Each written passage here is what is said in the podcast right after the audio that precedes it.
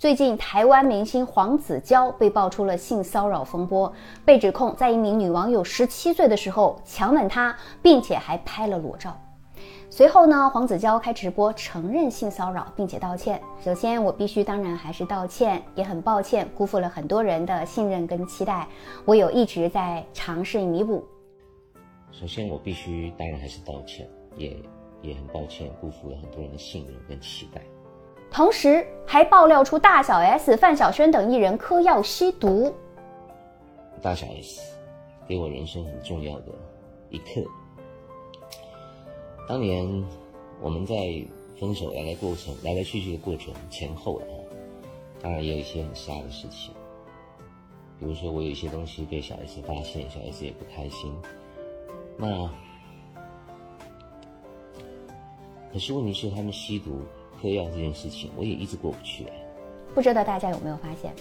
黄子佼、范晓萱、大小 S 这几个人有一个共性的特点，那就是他们的原生家庭都有毒。黄子佼的母亲出轨，从来不避开孩子，甚至在他十岁的时候，在饭店，母亲就和别人在旁边上床。大概十岁的时候，我妈妈就出轨。我印象最深刻的一次伤痛是。他们可能带我出去，然后出去玩之类，在饭店里面，他们就在旁边上床。可想而知，这样的经历对当时还是一个孩子的他来说，会造成什么样的价值观的崩塌？范晓萱的父母呢是酒吧的驻唱歌手，他出生的时候父亲才十九岁，母亲才十七岁，父亲嫌弃她是个女孩，从来都没有正眼看过她。后来父母离婚了，范晓萱啊从小就是在外婆家生活的。并且还承担起了妈妈寄托在他身上的音乐梦想，所以他从来就没有真正的感受过什么叫做被爱的滋味，也就意识不到自己值得被爱和被在乎。再说到大小 S，我们看到这么多年来一直是冷静优雅的大 S，对完美似乎有一种执念，在婚姻里面十年的时间咬牙硬扛，她对自己更是狠到极致啊。和汪小菲在一起的时候，高龄怀孕生子，倒贴夫家，这是我们看到的新闻啊。忍受丈夫暴脾气和绯闻那么多年，看上去永远是姿态好看的，情绪也是平和的，但实际上应该是忍得很辛苦吧，不然最后也不会还是离婚收场。而外表看似泼辣的小 S，其实是很怕不被爱的，在婚姻里面受尽了委屈，依然不愿意放手，哪怕是咱们。吃瓜路人都感觉到了心知肚明的事儿，让人非常的唏嘘啊！你看她怀一胎的时候，老公逛夜店被拍；怀二胎待产的时候，老公逛夜店被拍；怀三胎的时候，老公逛夜店还是被拍。那我们会发现，小 S 对待婚姻呢，就是有一些逆来顺受了，死守着婚姻不放手的她，等来的却是什么？老公一次又一次的爆出花边新闻。我们发现这些跟他们都有一个妈宝男加大渣男的父亲是有关的。徐爸一直是游手好闲、得过且过的。那由于徐妈她生了三个女孩，徐家呢又非常的重男轻女，对此非常的不满，嫌弃他生不出儿子，这个家庭的矛盾就愈演愈烈。之后呢，徐父又是酗酒，又是赌博，又是家暴，还欠下了巨额赌债。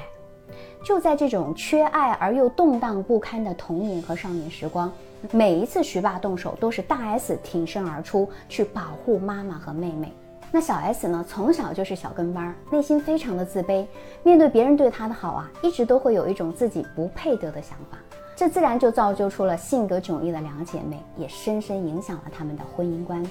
让他们似乎对圆满的家庭充满了极致的渴望，在婚姻里面底线也是极低的，为了孩子可以忍耐一切。有一本书叫做《原生家庭》，它是美国心理学博士叫做苏珊·福奥德写的。书中就说到，这个不健康的家庭体系啊，就像是高速公路上的连环追尾，其恶劣影响会代代相传。特别是当你毫无觉察能力，不想去挣脱原生家庭束缚的时候。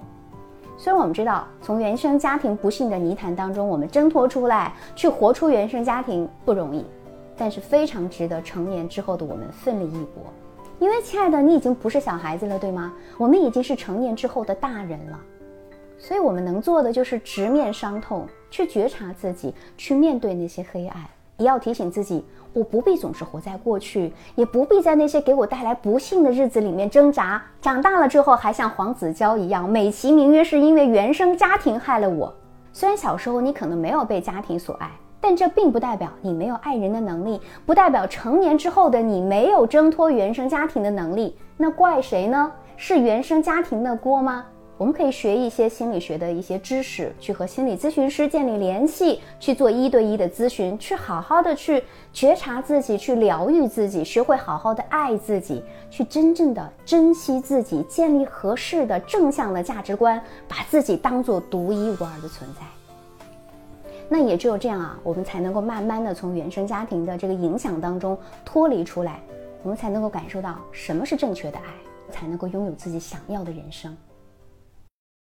我是小资，关注我，影响千万女性，收获幸福。